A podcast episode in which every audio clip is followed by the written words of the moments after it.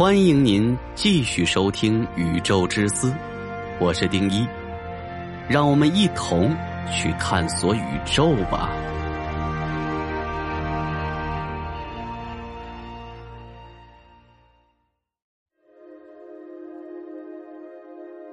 一九七六年发射的太阳神二号探测器，在环绕着太阳运行的过程中，经历了一次又一次的加速。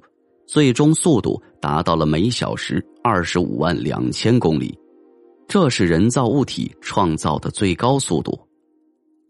未来这个记录可能会被二零一八年发射的帕克太阳探测器所打破，因为帕克探测器未来会缓慢的靠近太阳，其轨道高度将是太阳神二号的七分之一，因此。帕克太阳探测器的速度会达到每小时七十二万五千公里，但是这个速度也达不到光速的千分之一，大约是光速的百分之零点零七。就算是人类以帕克探测器这个惊人的速度在空间旅行，他想要到达比邻星需要至少六千年的时间，这对人类来说太长了。六千年。足以让地球上的一切沧海桑田。那么，人类如何提高旅行速度呢？人类的希望在哪里？想要提高速度，我们必须改进推进方式。化学能肯定不行了，它体积太大太重，我们无法携带大量燃料来给探测器不断的提供推力。所以，解决的办法有。离子推进器，这是一项非常有希望实现的技术，而且现在已经有探测器在用，而且我国的离子推进器现在也处在国际领先水平。探测谷神星和灶神星的黎明号探测器上就搭载了离子推进器。离子推进器的原理是利用电子轰击中性原子，使得原子中的电子脱离轨道，形成带正电粒子。然后利用磁场将这些离子推出去，形成一个非常微小的推力。虽然力量不大，但是离子推进器的优点在于携带的燃料非常小，且能持续长时间给探测器提供推力。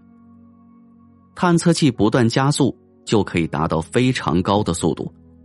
如果一小时三十二万公里，再加上太阳系的引力弹弓效应。可以让探测器达到每小时一百万公里。核动力飞船，首先我们要掌握可控核聚变，在飞船上利用聚变技术概念时，才有可控核聚变中的惯性约束聚变。用激光压缩燃料，点燃核聚变产生的等离子体密度，要比离子推进器的密度高数百万倍。经过磁场加速喷射出来，给飞船提供动力。这样的飞船速度预计能达到每小时两千三百万公里，也就是百分之二点三的光速。去往比邻星的时间为一百二十八年。这个时间相对来说还比较容易接受，但是速度还是太低了。不仅我们去往的是离我们最近的比邻星。光银河系的直径来说，就有十万光年。就算我们掌握了核聚变，同样也没办法实现星际旅行。而且我们也能感觉到，想要实现星际旅行，简单的推动有质量的物体是无法实现的。毕竟，就算你达到了光速，想要跨越银河系也得十万年，这个时间对于人类来说也无法接受。所以，我们需要开发超光速旅行的方法，例如曲率引擎以及量子隐形传输。曲率引擎是直接控制空间，使得飞船后部的空间膨胀，使飞船发生位移。但是，飞船本身并没有在空间中移动，是空间膨胀造成的位移。所以，曲率飞船的速度可以远远超过光速。量子隐形传输是直接将人类的量子信息瞬间传递到任何一个位置，不受距离限制，在另外一个地方复制一个你出来，这就跟闪现一样。不过，这两种方式都是科幻题材，能不能实现，啥时候实现都是未知数。就目前的科技来说，人类想要实现星际旅行是没有任何办法的。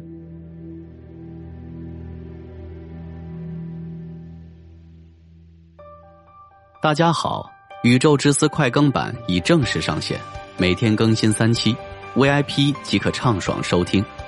关注主播，进入主播个人主页即可找到，或直接搜索“宇宙之思快更版”。感谢大家的支持。